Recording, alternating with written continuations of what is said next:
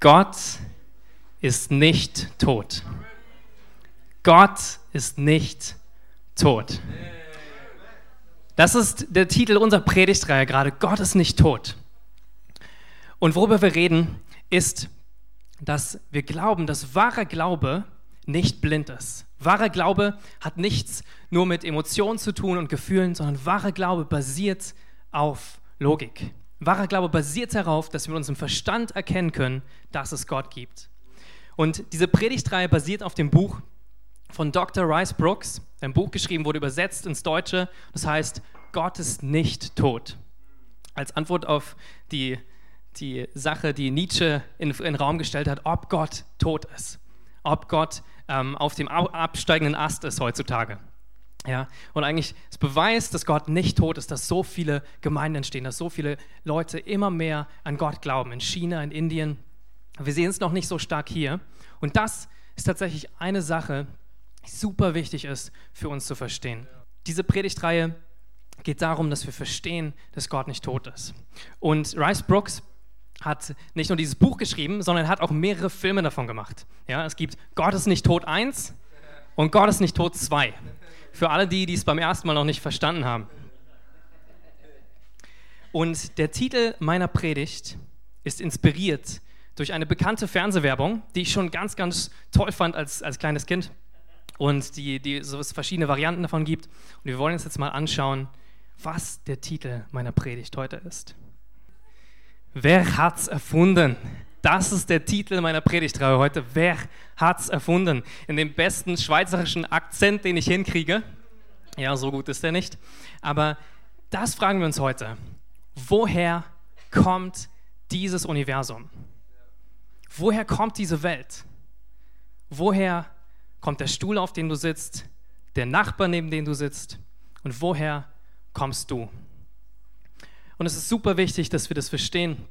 Ich erkläre euch das an so einem persönlichen Beispiel. Und zwar, als ich noch studiert habe, vor äh, so vier Jahren habe ich mein Studium beendet. Und ich habe damals zusammen gewohnt in einem Studentenwohnheim mit ganz vielen unterschiedlichen Studenten. Es war eine super Zeit, wir haben uns schnell kennengelernt. Und ich hatte die unterschiedlichsten Freunde aus verschiedensten Disziplinen, ja, die, die ganz verschiedene Sachen studiert haben. Und irgendwann kam natürlich auch das Thema Glauben zu sprechen. Da haben darüber geredet, was bedeutet es, an Gott zu glauben? Und die haben mich so ein bisschen für verrückt erklärt, weil sie haben dann diese Frage gestellt, sag mal, glaubst du denn auch daran, dass Gott diese Welt geschaffen hat? Und erstmal kam ich mir so vor wie, oh, bin ich jetzt irgendwie blöd daran zu glauben? Ist das naiv daran zu glauben? Und dann haben wir diskutiert darüber. Wir haben diskutiert über Evolution, über Schöpfung, über den Beginn dieses Universums. Wir haben so viele Fragen gestellt. Und ich habe mich fast so gefühlt am Anfang, als würde ich noch glauben, dass die Erde eine Scheibe ist. Ja? Und nicht glauben, dass sie rund ist, nicht glauben, dass, dass die Sonne sich um die Erde dreht. Und so ein bisschen ist dieses Gefühl, wenn du da stehst und eine Rechtfertigung für deinen Glauben findest. Manchmal haben wir als Christen das Gefühl, wir müssen unseren Verstand abgeben. Und vielleicht bist du heute hier und du stellst dir genau dieselbe Frage. Du kommst in solche Diskussionen und du merkst, boah, ich fühle mich total nicht wohl in meiner Haut. Ich habe dieses Gefühl, ich muss mich rechtfertigen für was, was ich empfinde, wo ich weiß, es gibt Gott, aber irgendwie weiß ich das wirklich oder fühle ich das nur? Gibt es Gott wirklich? Ist es logisch, an Gott zu glauben? Macht es Sinn, an Gott zu glauben? Und ich glaube, das ist einer der größten Feinde davon, dass wir anderen Leuten vom Evangelium erzählen. Dass wir anderen Leuten davon erzählen, dass Jesus wirklich gelebt hat für uns gestorben ist, damit wir wieder in eine Beziehung kommen können zu Gott. Weil wir Angst haben, dass wir unseren Verstand abgeben müssen, sobald wir durch die Kirchentür laufen. Und wir haben Angst, dass in dieser aufgeklärten Gesellschaft wir das nicht sagen können. Und vielleicht geht es dir genauso wie mir, als ich damals mit meinen Studienfreunden darüber diskutiert habe. Ja? Und ihr, ihr müsst dazu wissen, meine Freunde waren Molekularbiologen, Chemiker, Physikstudenten, Mathematiker und ich habe soziale Arbeit studiert. Ja? Also habe ich mich noch besonders in die Ecke gedrängt gefühlt. Aber ich wusste in meinem Herzen, Gott ist nicht tot. Ich habe mich auf eine Reise gemacht, zu lesen, darüber zu lernen, was die Begründung dafür sind, dass wir als Christen glauben, dass es Sinn macht, dass Gott diese Welt geschaffen hat. Und das Ziel meiner Predigt heute ist, euch zu sagen, es gab einen Anfang von diesem Universum und der wahrscheinlichste Grund dafür ist Gott. Es gab einen Anfang von diesem Universum und am wahrscheinlichsten ist es, dass Gott diese Welt geschaffen hat und dass sie nicht durch Zufall entstanden ist. Und vielleicht bist du heute Abend auch hier und du glaubst gar nicht an Gott. Dich hat jemand eingeladen, mitgenommen und gesagt, hey, wir haben gerade so eine coole Predigtreihe darüber, dass Gott nicht tot ist ähm, und wir reden über die apologetischen Grundlagen dafür, wie wir den Glauben verteidigen können. Aber du denkst dir so, naja, ich glaube daran nicht. Ich glaube, du bist genauso in dieser Perspektive hier, du denkst, naja, das macht keinen Sinn, an Gott zu glauben. Du denkst vielleicht, ich muss meinen Verstand abgeben, um an Gott zu glauben. Dann möchte ich dich ermutigen, mir zu folgen und zuzuhören, warum es Sinn macht, dass Gott diese Welt geschaffen hat und dich geschaffen hat. Und die Grundlage meiner Predigt ist erstmal, dass ich euch sagen möchte, dass Wissenschaft und Glaube keine Feinde sind. Wissenschaft und Glaube sind keine Feinde, sondern ich glaube sogar, dass wahre Wissenschaft, Wissenschaft, die, die diese, diese Welt studiert und forscht, die wird letztendlich darauf hinausführen, dass wir Gott erkennen. Wir haben eine Bibelstelle, die davon spricht, und zwar in Hebräer 11, Vers 3. Da steht, durch den Glauben verstehen wir, dass die Welt auf Gottes Befehl hin entstand und dass alles, was wir jetzt sehen, aus dem entstanden ist, was man nicht sieht. Durch Glauben verstehen wir. Und dieses Verstehen ist das griechische Wort Noeo. Und das bedeutet so viel wie mit dem Verstand ergreifen oder begreifen. Es bedeutet, dass wir durch Glauben nicht emotional nur erfahren, dass es Gott gibt, sondern dass wir begreifen, dass wir verstehen, dass es wahrscheinlich, dass es logisch ist, dass es Gott gibt. Und ich finde es begeisternd, dass davon, davon spricht, dass wir verstehen können, dass diese Welt auf Gottes Befehl hin entstanden ist. Und die Gründe davon will ich euch in dieser Predigt geben. Also, wer hat's erfunden? Die gemeinsame Grundlage, von der wir ausgehen, sowohl atheistische Wissenschaftler wie auch christliche Wissenschaftler, das ist die Grundlage, dass wir glauben heutzutage, dass das Universum einen Anfang hatte. Das Universum hatte einen Anfang. Der Astrophysiker Stephen Hawking, wahrscheinlich der bekannteste Physiker, theoretische Physiker heutzutage und der bekannteste Atheist auch, der verteidigt, dass diese Welt durch Zufall entstanden ist, der sagt, fast jeder nimmt heute an, dass das Universum und die Zeit ihren Anfang mit dem Urknall nahmen. Vielen gefällt die Vorstellung nicht, dass die Zeit einen Anfang hat. Wahrscheinlich deshalb, weil sie nach göttlicher Einwirkung riecht. Von Aristoteles bis Einstein gab es eine ganz andere naturwissenschaftliche Grundannahme. Und zwar die, dass das Universum schon ewig existiert hat, dass es schon immer gab. Ja? Und das, was Moses schon wusste, was Einstein aber noch nicht wusste, das war, das Universum hatte einen Anfang. Deswegen steht in 1. Mose 1,1 die ersten Worte in der Bibel: Am Anfang schuf Gott Himmel und Erde. Die Begründung dafür, dass wir heutzutage davon ausgehen, dass das Universum einen Anfang hatte, ist durch verschiedene Wissenschaften begründet. Einmal die, ähm, einmal die Rotverschiebung, die der Astronom Edwin Hubble beobachtet hat, und zwar 1929. Das war auch um die Zeit, wo ähm, Quantum, äh, nicht Quantum Physics, Quantenphysik, ja. Quantenphysik ähm, entstand, äh, erforscht wurde, wo, wo man mehr von der atomaren Ebene auf die subatomare Ebene gekommen ist. Darauf komme ich später noch. Aber große, der große Grund dafür, dass wir annehmen, dass heute das Universum einen Anfang hatte, ist, dass er beobachtet hat, dass Lichter Röte erscheinen, wenn ein Stern sich von der Erde entfernte. Und sie blauer erscheinen, wenn sich der Abstand zur Erde verringerte.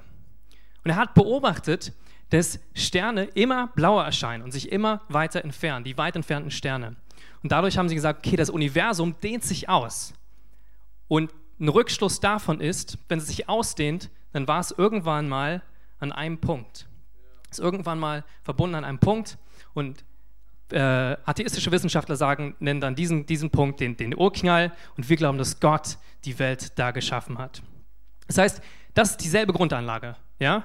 Äh, der Astrophysiker Stephen Hawking, wenn er heute hier sitzen würde, würde mir zustimmen. Hat selber gesagt, die Erde hat einen Anfang. Aber er hat gleichzeitig auch gesagt, durch diese Erkenntnis, physikalische Erkenntnis, haben wir eine gewisse Schwierigkeit, weil dieser Anfang riecht nach göttlicher Einwirkung. Wenn man sagen könnte, das Universum ist, hat schon ewig bestanden, dann gibt es ja gar kein Problem, dann muss man ja keinen Gott haben. Aber wenn es einen Anfang gab, dann ist die Frage, wer hat dieses Universum ins Leben gerufen? Und hier wird es unterschiedlich. Die Begründung dafür, wie dieses Universum entstanden ist. Also ihr müsst euch vorstellen, auf der einen Seite sind hier und auf der einen Seite ist alle Materie, Raum, Zeit, Energie, die auf einmal ins Leben gerufen wurde. Und was ist hier? Was ist hier passiert? Und der Unterschied von christlichen Wissenschaftlern zu atheistischen Wissenschaftlern ist, dass wir glauben, Gott hat das Universum geschaffen und Atheisten sagen, nichts hat das Universum geschaffen. Dieses Nichts ist sehr viel komplizierter, lacht nicht, sehr viel komplizierter ähm, und ich werde später noch erzählen, was dieses Nichts bedeutet. Aber erstmal ist, ist das der grundlegende Unterschied. Und ich werde euch heute vier Gründe dafür geben, warum es viel wahrscheinlicher ist, dass Gott diese Welt geschaffen hat, das Universum, der Stuhl, auf dem du sitzt ins, und inbegriffen dich selber. Vier Gründe dafür, warum es logischer ist, das zu glauben, als zu glauben, dass diese Welt aus Zufall und aus dem Nichts heraus entstanden ist. Der erste Grund ist der kosmologische Gottesbeweis. Der zweite ist die Feinabstimmung des Universums. Das dritte ist das anthropische Prinzip, hier falsch geschrieben, eigentlich mit TH. Und das, äh, das vierte ist, der Geist existierte vor der Materie. Ihr müsst noch gar nicht verstehen, was das alles bedeutet, erkläre ich euch. Der erste Grund, warum es logisch ist, an Gott zu glauben, ist der kosmologische Gottesbeweis. Und was dieser besagt, ist, dass alles eine Ursache hatte. Das Prinzip von Ursache und Wirkung. Das heißt, es gab eine Ursache für das Universum, Gott, und die Wirkung davon, Ursache war Gott und die Wirkung war das Universum. Ja? Der geht in so einem Dreischnitt, äh, Dreischritt, den ich gleich erklären werde. Und der Philosoph und Mathematiker Gottfried Wilhelm Leibniz, der im 17. Jahrhundert gelebt hat, hat diese Frage gestellt. Warum existiert überhaupt etwas und nicht vielmehr nichts? Warum gibt es etwas und nicht vielmehr nichts? Und es gibt viele Gottesbeweise, einer davon ist dieser. Und der erste Schritt ist, was auch immer beginnt zu existieren, hat eine Ursache. Der zweite Punkt ist, das Universum hat begonnen zu existieren. Und der dritte Schluss, deshalb hat das Universum eine Ursache. Um euch das ein bisschen besser zu erklären, mache ich das mit diesem Buch. Dieses Buch hatte eine Ursache. Diese Ursache ist Dr. Rice Brooks, der Designer und der Autor dieses Buches. Dieses Buch hat begonnen zu existieren. Und zwar, wenn ich nachschlage, 2015. Ja, 2015 ist die, das Buch God is not dead, Gott ist nicht tot im Deutschen erschienen. Und deshalb hat dieses Buch eine Ursache, ein Designer, ein Autor. Dieser Autor ist Rice Brooks. Das ist letztendlich der kosmologische Gottesbeweis, dass man sagt, es muss eine letztendliche Ursache geben dafür, dass irgendwas existiert, das Leben existiert. William Lane Craig, Theologe und Philosoph, hat gesagt, die selbst nicht verursachte erste Ursache muss sowohl die Zeit als auch den Raum übersteigen. Die Ursache von beider Entstehung sein. Ein solches Wesen muss darüber hinaus immens wirkmächtig sein, denn es brachte die Gesamtheit der natürlichen Wirklichkeit, einschließlich aller Materie, Energie und Raumzeit, selbst hervor. Ohne jegliche materielle Ursache. Schließlich und am bemerkenswertesten, für eine solch transzendente Ursache kann man plausibel annehmen, dass sie personenhaft ist. Jetzt schauen wir uns an, was Atheisten dazu sagen, die Perspektive von Naturwissenschaftlern, die nicht an Gott glauben. Sie sagen, Gott war nicht diese erste Ursache, sondern nichts war diese erste Ursache. Nichts, rein gar nichts war diese Ursache. Richard Dawkins, es gibt eine lustige Talkshow, müsst ihr euch mal anschauen auf YouTube, wo er versucht zu erklären, dass dieses Nichts aber nicht nichts ist, sondern eigentlich etwas. Ja, was ein bisschen verrückt ist, schwierig zu, schwierig zu erkennen. Ähm, ich werde euch nochmal mehr wissenschaftlich erklären, wie dieses Nichts definiert wird. Tatsächlich hat der bekannte Physiker und Kosmologe, ähm, der heutzutage das sehr stark verteidigt, der hat ein Buch geschrieben, Lawrence Krauss heißt er. Und Lawrence Krauss hat ein Buch geschrieben, das heißt Ein Universum aus Nichts. Und in diesem Buch beschreibt er sogar drei Arten von Nichts. Ja, drei unterschiedliche Arten, die nichts sind.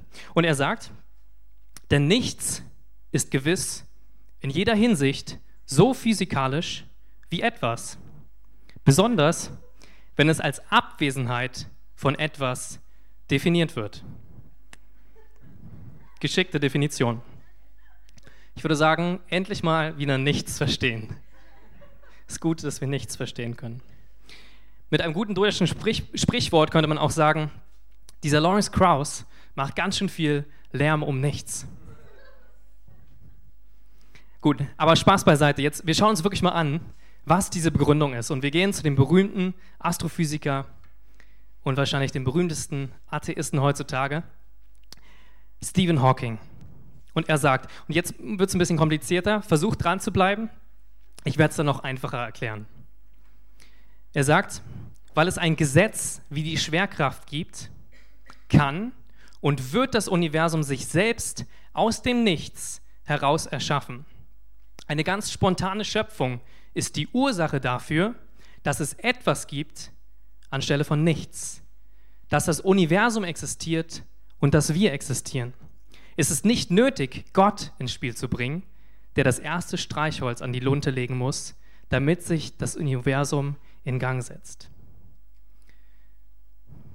Und er hat es nochmal versucht, für uns Erdenbürger zu erklären, mit einem tollen Beispiel, finde ich. Kaffee. Ein Kaffeebeispiel genannt, ich liebe Kaffee. Und zwar, er hat dann gesagt, was könnte diese spontane Entstehung eines Universums verursachen? Das scheint zunächst ein schwieriges Problem zu sein. Schließlich materialisieren sich nicht einfach in unserem Alltag Dinge aus dem Nichts heraus. Sie können nicht einfach mit dem Finger schnipsen und eine Tasse Kaffee herbeizaubern. Hm, hätten Sie gerne was? Sie müssen den Kaffee aus dem anderen Zeug zusammenrühren, so wie Kaffeebohnen, Wasser, vielleicht etwas Milch und Zucker. Aber reisen Sie doch einmal hinab in diese Kaffeetasse hinein, durch die Milchteilchen hindurch bis in die atomare Ebene und noch tiefer bis auf die subatomare Ebene bis auf die subatomare Ebene. Und sie gelangen in eine Welt, wo es möglich ist, etwas aus nichts hervorzubringen. Wenigstens für eine kurze Zeit. Das ist möglich, weil sich auf dieser Ebene kleine Teilchen, wie zum Beispiel Protonen, entsprechend den Naturgesetzen verhalten, die wir als Quantenmechanik bezeichnen.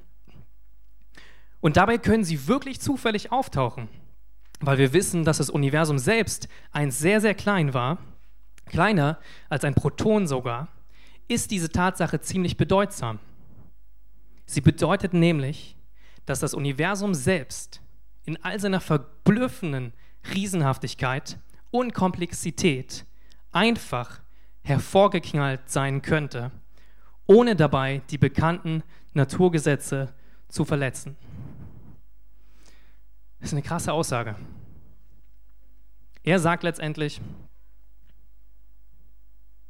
dass wir Gott nicht brauchen als einen Verursacher.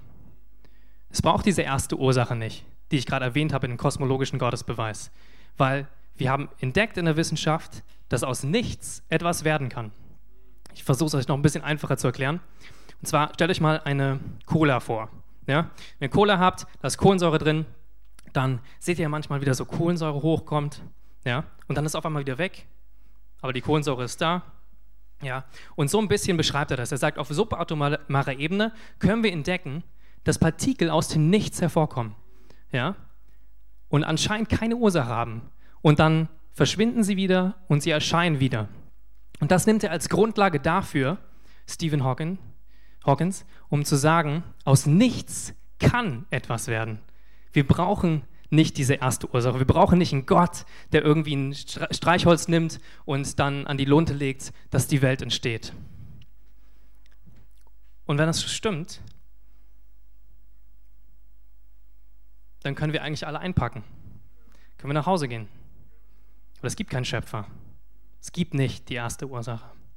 Und erstmal klingt es sehr logisch, was er sagt. Aber eine Sache verschweigt er.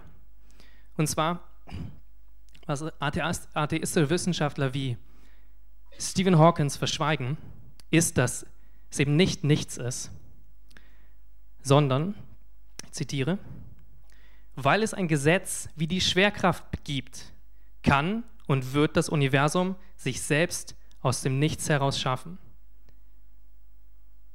Und er sagt, das ist möglich, weil sich auf dieser Ebene kleine Teilchen, wie zum Beispiel Protonen, entsprechend den Naturgesetzen verhalten. Das heißt, wovon diese Wissenschaftler ausgehen, ist, dass es schon immer Naturgesetze gegeben hat. Er sagt, auf subatomare Ebene können Teile aus dem Nichts, scheinbar aus dem Nichts entstehen. Aber um auf subatomare Ebene zu kommen, musst du erstmal ein Atom haben. Ja? Und dann auf subatomare Ebene kommen. Das heißt, es ist nicht nichts. Ja, es ist ein spannender, spannender Gedanke, den er da hat. Aber letztendlich ist es nicht nichts. Und die Frage ist, glaubst du an ewig bestehende Naturgesetze oder glaubst du an einen ewigen Gesetzgeber?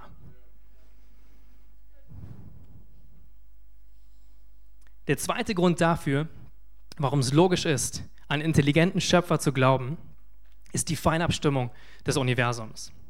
Und was es bedeutet, ist, dass das Universum geschaffen wurde, um Leben, ähm, um Leben zu, zu ermöglichen hier auf dieser Welt. Ja? Selbst Richard Dawkins hat gesagt, das Problem des Physikers ist das Problem der letzten Ursprünge, also der letztendliche Grund für diese Welt, und der letzten Naturgesetze. Das Problem der Biologen ist das Problem der Komplexität. Und hier sind wir da bei dem Problem der Komplexität. Es ist alles so fein abgestimmt, genau eingestellt wie auf einem Mischpult, dass das Universum nicht bestehen könnte, wenn bestimmte physikalische Konstanten und Größen nicht exakt ähm, eine Größe hätten. Und zwar wie die Schwer Schwerkraft, Kernkraft, elektromagnetische Kraft, wäre zum Beispiel die Masse, ist ein bisschen kompliziert, versucht mir zu folgen, die Masse von einem Neutron um 0,1% größer, dann hätte das ganze Universum nicht genügend schwere Elemente, die für das Leben notwendig sind. Oder wären sie um 0,1% kleiner, dann hätten sich bereits alle Sterne in schwarze Löcher verwandelt. Und Dr. Hugh Ross hat gesagt, wenn die Anzahl der Elektronen in einem Atom nicht der Anzahl der Protonen mit einer Genauigkeit von mindestens 1 zu 1037 entspräche, dann hätten die elektromagnetischen Kräfte im Universum die Schwerkräfte überwunden und Galaxien, Sterne, Planeten hätten sich niemals bilden können. Der Mathematiker Galileo Galilei hat gesagt, die Mathematik ist das Alphabet, mit dem Gott das Universum geschaffen hat. Es ist alles so exakt abgestimmt, dass es super unwahrscheinlich ist, dass das aus Zufall entstehen kann. Dr. Rice Brooks, der Autor von diesem Buch Gott ist nicht tot, hat gesagt, dass intelligente Menschen solche überwältigenden Daten verwerfen, zeigt, dass keine noch so deutlichen Belege ihre feste Vorannahme widerlegen können, es gebe keinen Gott. Am Anfang steht immer der Glauben. Das ist auch, was ich mit meinen Studienfreunden herausgefunden habe. Am Anfang war sie komplett überzeugt, nein, es ist ganz klar, dass es keinen Gott gibt und dass die Welt entstanden ist durch den Urknall und dass es keinen Beginn gab von irgendeinem Gott. Und zum Schluss, als wir weiter diskutiert haben, waren sie nicht alle Christen, aber sie haben gesagt, okay, du brauchst genauso Glauben dafür, dass es Gott gibt, wie ich Glauben brauche für meinen Atheismus. Und ich glaube sogar mehr Glauben. Ja? Es ist viel, viel unwahrscheinlicher, daran zu glauben, dass all diese konstanten, physikalischen Konstanten zufällig entstanden sind, als dass es einen Gott gab, der sie ins Leben gerufen hat. In Römer 1, Vers 2 steht, denn sein unsichtbares Wesen, sowohl seine ewige Kraft als auch seine Göttlichkeit, wird seit Erschaffung der Welt in dem Gemachten wahrgenommen und geschaut, damit sie ohne Entschuldigung seien. Die Bibel sagt hier, wenn wir die Welt betrachten, dann können wir Gottes ewige Kraft und seine Göttlichkeit sehen. Wir können in der Erschaffung der Welt können wir verstehen, hier ist wieder das griechische Wort noeo gebraucht, also mit dem Denken zu ergreifen, dass das Erschaffene nicht aus Gemachten geworden ist. Also dass das Erschaffene von Gott entstanden ist. Finde ich super spannend. Ja? Das heißt, wir können verstehen mit unserem Verstand, dass es logischer ist, dass Gott diese Welt geschaffen hat. Und dann steht da, damit sie ohne Entschuldigung sein. Ja? Wenn wir uns diese Fakten anschauen, dann verstehen wir, dass wir eigentlich keine Entschuldigung dafür haben, dass wir an Gott glauben. Und es ist super wichtig, dass wir das verstehen. Ich war in China. Ich erzähle immer so gerne von meinen Reisen. Ich war in China mit ein paar Freunden, nee, nee, mit gar keinen Freunden. Das waren keine Freunde. Äh, sorry, später kamen meine Freunde dazu. Aber äh, ich habe in so einem Hostel geschlafen mit acht anderen Leuten und dann habe ich so ein paar Deutsche kennengelernt, mit denen war ich dann unterwegs. Dann waren wir zusammen essen und dann haben wir diskutiert darüber, warum glauben hier so viele daran, warum sind so viele Hinduisten? Warum glauben sie an irgendwelche komischen Götter? Warum glauben Leute überhaupt an Gott? Ist doch komisch. Und es war so schockierend, weil das, was sie gesagt haben, ist, naja, der eine hat gesagt, nee, ich glaube, wenn die alle nur aufgeklärter wären, so wie wir in der westlichen Welt, dann würden sie verstehen, dass es keinen Gott gibt. Dann würden sie verstehen, dass es keinen Gott gibt. Und dieses Argument ist riesig. Dieses Argument ist tatsächlich so stark da, dass wir als Christen manchmal denken, boah, ist das dumm, an Gott zu glauben? Bin ich naiv? Macht das überhaupt Sinn? Aber die Realität ist, Gott hat diese Welt geschaffen es macht Sinn, an ihn zu glauben. Es macht mehr Sinn, dass Gott diese Welt geschaffen hat, als diese Welt aus nichts entstanden ist, aus Zufall entstanden ist. Und dass aus Zufall dieses Universum so fein abgestimmt ist. Das dritte Prinzip, warum es logisch ist, an Gott zu glauben, ist das anthropische Prinzip. Es ist letztendlich etwas, was man subsumieren könnte unter, dem, äh, unter der Feinabstimmung des Universums. Und es bedeutet, dass ähm, kommt von dem griechischen Wort Anthropos, also Mensch. Das heißt, es ist das, das auf den Mensch bezogene Prinzip. Und es besagt nichts anderes, dass diese Welt perfekt geschaffen ist oder in dem perfekten Zustand ist, dass Menschen in ihr leben können. Ist fast so. Und das ist ein schönes Zitat vom Physiker und Mathematiker Freeman Dyson. Er hat gesagt, in gewisser Weise muss das Universum gewusst haben, dass wir kommen würden. Ich erkläre euch das mal mit einem Alltagsbeispiel. Gute Freunde von mir haben sich verlobt und ähm, wir hatten so ein Team zusammengestellt und ähm, mein, mein, Freund hat mich gefragt, ob wir da ein bisschen unterstützen können. Und wir sind dann schon heimlich in die Wohnung vorgegangen und haben alles ein bisschen vorbereitet. Ja? Er hat schon gekocht und wir haben dann noch mal ein bisschen was aufgewärmt und hingestellt, in die Kerzen schön hingestellt. Dann haben wir, glaube ich, so Rosenblätter überall hingelegt und schöne Musik angemacht. Das war sehr romantisch. Und haben dann gehofft, wenn wir rausgehen, dass das Haus nicht abbrennt, wegen den ganzen Kerzen. Schnell eine Nachricht geschrieben, komm schnell, sonst brennt dein Haus. Nein. Ähm, und, und dann kam sie rein und was haben sie gedacht?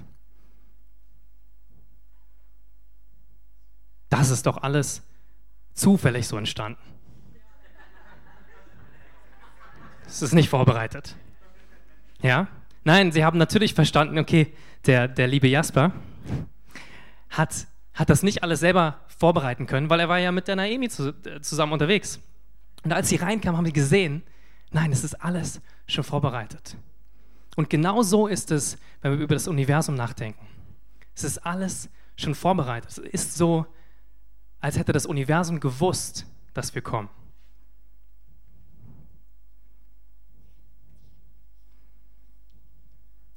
Was ist die Antwort von Atheisten darauf? Das ist das Konzept eines Multiversums. Letztendlich zu sagen, na gut, das ist schon sehr, sehr unwahrscheinlich, dass dieses Universum so perfekt geplant passiert und dass alle diese Konstanten stimmen. Deswegen muss es ein Multiversum gegeben haben. Beim Urknall ist nicht nur ein Universum entstanden, sondern Milliarden, Billionen, irgendeine Zahl, die ich nicht mehr nennen kann, von Universen. Und eins von diesen Universen war es. Und in dem kann Leben entstanden sein. Das Problem dabei ist bloß, die Multi-Universums-Theorie ist nicht überprüfbar und nicht durch Beobachtung zu bestätigen. Du musst sie einfach glauben. Du musst sie einfach glauben. Ja? Also kannst du daran glauben, dass durch Zufall Milliarden, Billionen von Universen entstanden sind? Oder du glaubst, dass Gott nur einen Versuch brauchte, um das richtige Universum zu schaffen? Und Gott hat diese Erde vorbereitet für dich. Ist geschaffen worden, weil er eine Beziehung haben möchte mit dir. Und das ist so spannend, dass, wenn du darüber nachdenkst, dass dieser Gott, der so groß ist und all das erschaffen hat, dass er sich nicht zu schade ist zu sagen, ich möchte mit dir persönlich leben. Ich will zu dir persönlich sprechen. Ich will mein Leben mit dir teilen. Und das begeistert mich immer wieder. Ich darüber nachdenke, wie groß Gott ist, wie, wie wunderbar dieser Schöpfer ist, der alles gemacht hat, der nicht, mich nicht braucht. Und trotzdem will er mich kennen. Trotzdem will er mit mir leben. Aber was wir gemacht haben, ist zu sagen, ich brauche Gott nicht, ich glaube nicht an Gott. Ich will alleine leben. Ich will, ich will mit diesem Gott nichts zu tun haben. Ich glaube viel lieber, dass das Universum aus nichts entstanden ist, als dass ich glaube, dass es einen Gott gab. Weil wenn du glaubst, dass es einen Gott gab, dann musst du dich damit auch auseinandersetzen, dass er dich eines Tages fragen wird,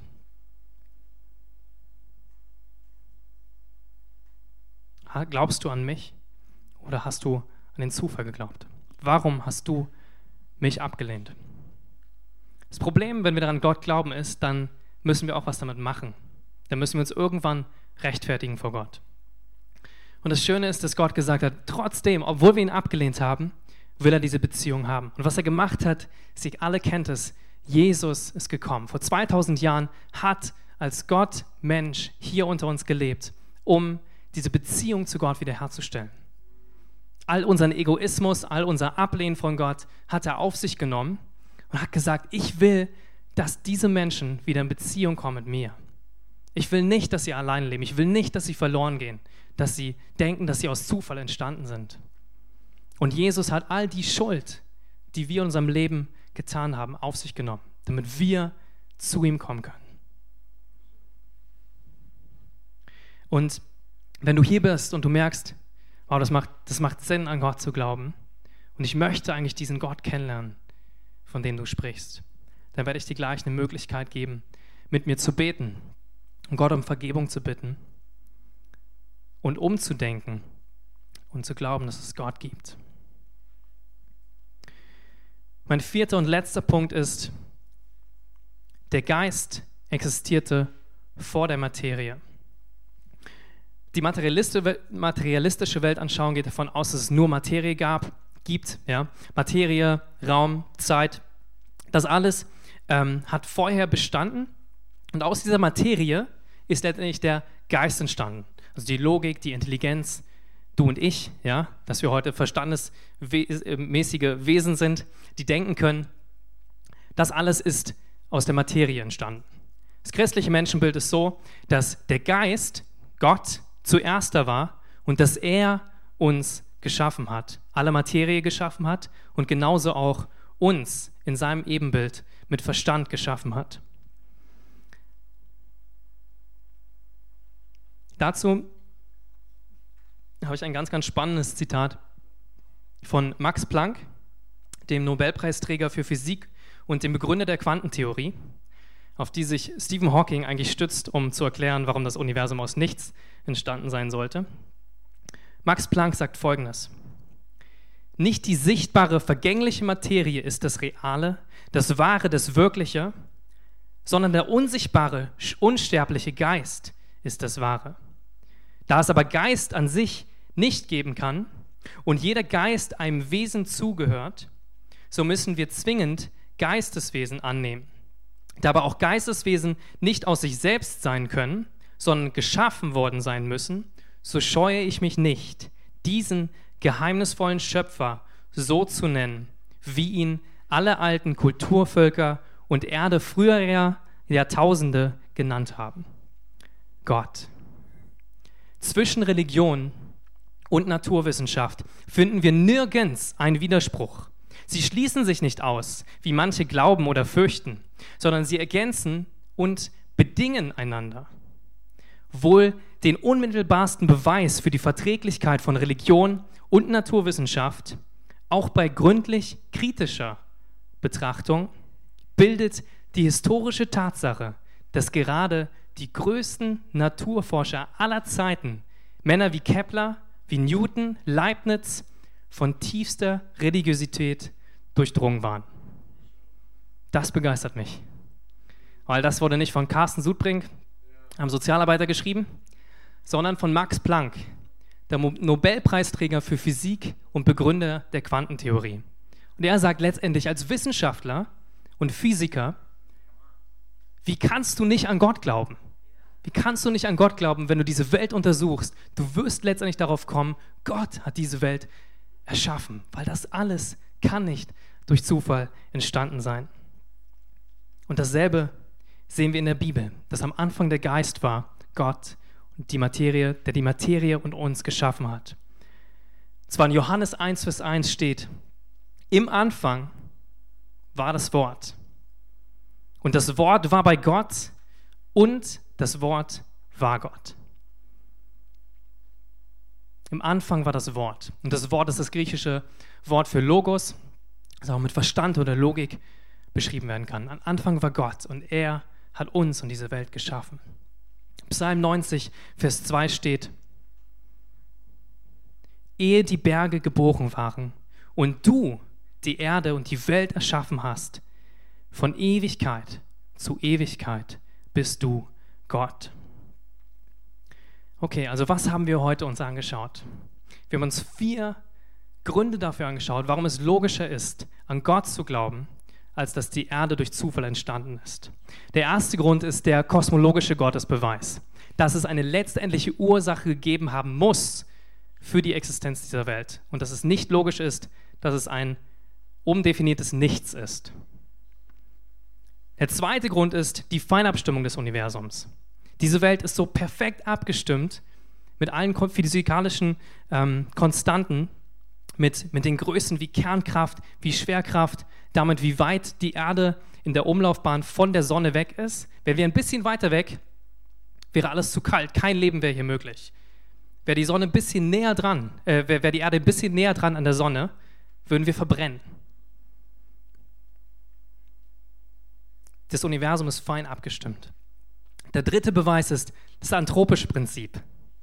Diese Welt wurde geschaffen, um Menschenleben darin zu haben. Diese Welt wurde für Menschen geschaffen. Und der vierte ist, der Geist und der Verstand, die Logik muss davor da gewesen sein und dann kam erst die Materie. Also, wer hat es erfunden? Wer hat dieses Universum geschaffen? Wer hat, wer hat dich erschaffen? Psalm 139 bringt es uns ganz persönlich bei. Und da mit diesem Bibelvers möchte ich schließen. Da steht, du hast alles in mir geschaffen und hast mich im Leib meiner Mutter geformt. Ich danke dir, dass du mich so herrlich und ausgezeichnet gemacht hast. Wunderbar sind deine Werke, das weiß ich wohl. Du hast zugesehen, wie ich im Verborgenen gestaltet wurde wie ich gebildet wurde im Dunkel des Mutterleibes. Und du hast mich gesehen, bevor ich geboren war. Jeder Tag meines Lebens war in deinem Buch niedergeschrieben. Jeder Augenblick stand fest, noch bevor der erste Tag begann. Das begeistert mich. Dieser Schöpfer, als er die Welt geschaffen hat, hat an dich gedacht.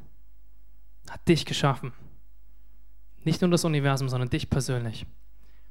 Und er wünscht sich, dich kennenzulernen. Er kennt dich schon Vielleicht kennst du ihn noch nicht. Und wenn das so ist, dann möchte ich mit dir beten. Du kannst es durch ein einfaches Gebet sagen, Gott, ich verstehe noch nicht alles, aber ich will dich kennenlernen. Wenn es dich wirklich gibt, dann will ich dich kennen. Und Jesus, ich will dich um Vergebung bitten dafür, dass ich dachte, ich bin schlauer als du. Dass ich dachte, ich kann die Welt erklären ohne dich. Und lass uns beten. Jesus, ich danke dir dafür, dass du mir Verstand gegeben hast und dass ich mit meinem Verstand ergreifen kann, begreifen kann, dass es dich gibt und dass du diese Welt geschaffen hast und nicht nur diese Welt, sondern mich persönlich. Danke, dass du alle Tage meines Lebens in dein Buch aufgeschrieben hast, dass du mich kanntest, noch bevor mich irgendjemand auf dieser Welt kannte. Als ich noch im Leib meiner Mutter war, kanntest du mich schon und hattest einen Plan für mein Leben. Und Jesus, ich bitte dich um Vergebung jetzt für meine, ja, für mein Unglauben, für meinen Egoismus, dass ich nicht an dich geglaubt habe. Vergib mir meine Schuld, vergib mir meine Fehler und bitte mach mich zum Kind von dir. Ich möchte dich kennenlernen, ich möchte dich kennen, Gott. Und ich danke dir, Jesus, dass ich jetzt ein Kind bin von dir und dass ich in Ewigkeit mit dir leben werde. Amen. Also ich möchte euch ermutigen, lasst uns logisch denken und verstehen, Gott hat das Universum geschaffen.